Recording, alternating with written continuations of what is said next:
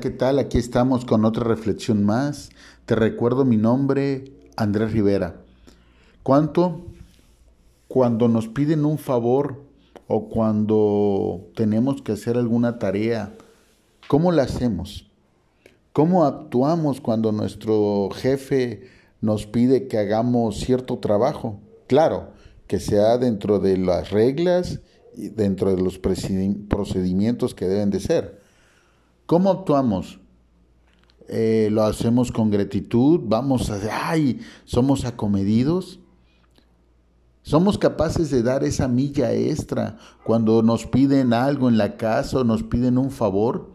¿Cómo actuamos cuando el vecino posiblemente eh, no puede regar sus plantas? ¿Cómo actuamos verdaderamente? ¿Sí?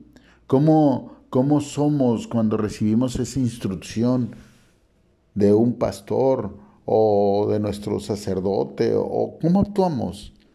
Realmente somos somos personas que somos irreverentes, somos personas altivas que no merecemos que nadie nos dé una instrucción. Peor aún, ¿qué pasaría si esa instrucción viene de alguien que no que no está por encima de nosotros aparentemente? Porque así lo vemos nosotros. ¿Qué tal si fuéramos como ese jefe de legiones romanas que recibió una instrucción de parte de la que eh, limpiaba en su casa para ir a ver a un profeta y éste fuera sanado de la lepra? Y todavía cuando le dijeron que se metiera en, ese, en esas aguas que no eran dignas aparentemente de él, y no quería, fue obediente y fue curado de la lepra. Muchas veces así somos nosotros, estamos enfermos y no queremos hacer caso aunque venga la instrucción de un hijo, aunque venga la instrucción de alguien que no es de cuna cristiana, o a lo mejor porque muchas veces aparentemente espiritualmente tú estás, wow, allá casi casi tocando la nube en el cual descansan los pies de, del gran Rey de Reyes y Señor de Señores, Creador del universo. Posiblemente nos falta esa humildad y no entendemos que tenemos que aprender a ser coherentes, humildes, tener, aprender a, a ser nosotros agraciados para poder ser esas personas sensatas en el amor de Dios en nuestro corazón. Dice el capítulo 14 del libro de Hebreos, versículo 28, así es que recibiendo nosotros un reino inconmovible, tengamos gratitud y mediante ella sirvamos a Dios, agradándole con temor y reverencia, porque nuestro Dios es fuego consumidor. ¿Qué estamos recibiendo nosotros? Un reino que inconmovible, un reino inconmovible.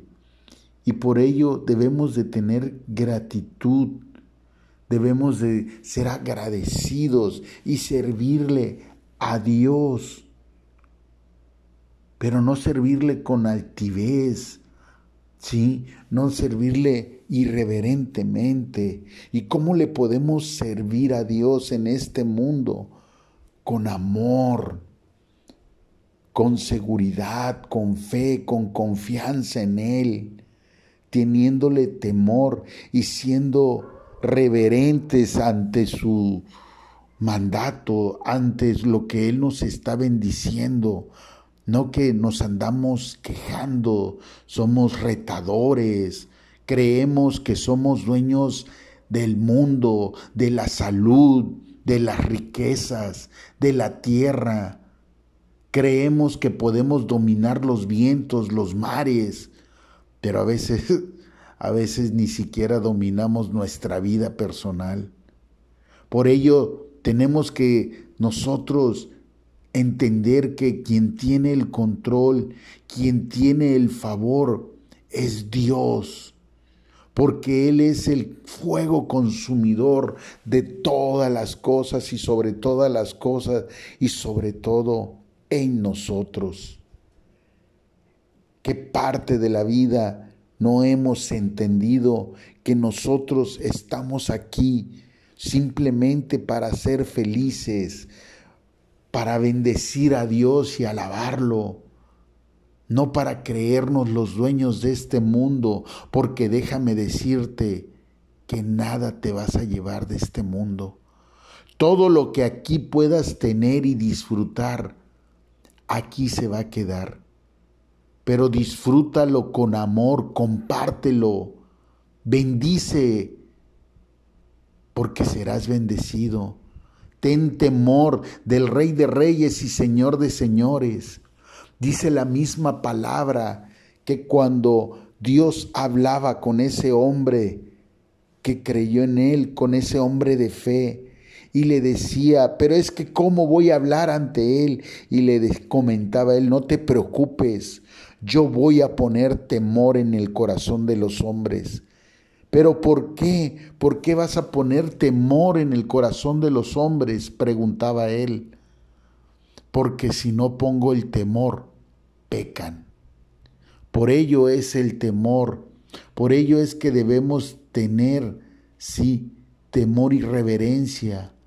Así le debemos de agradar para no pecar, para no ser personas altivas, porque dice la misma palabra que al altivo Dios lo ve desde lejos.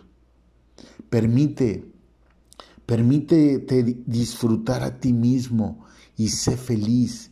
Sé feliz.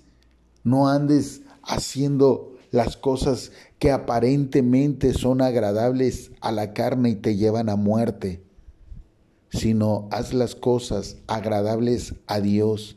Pregúntate cuando vayas a hacer alguna acción, ¿qué haría Jesucristo? y entonces ahí tendrás la respuesta para ser agradable ante los ojos de Dios. Y entonces, créeme, pondrás y tendrás puesta tu mirada en la gran promesa de Dios para tu vida. Estamos de paso.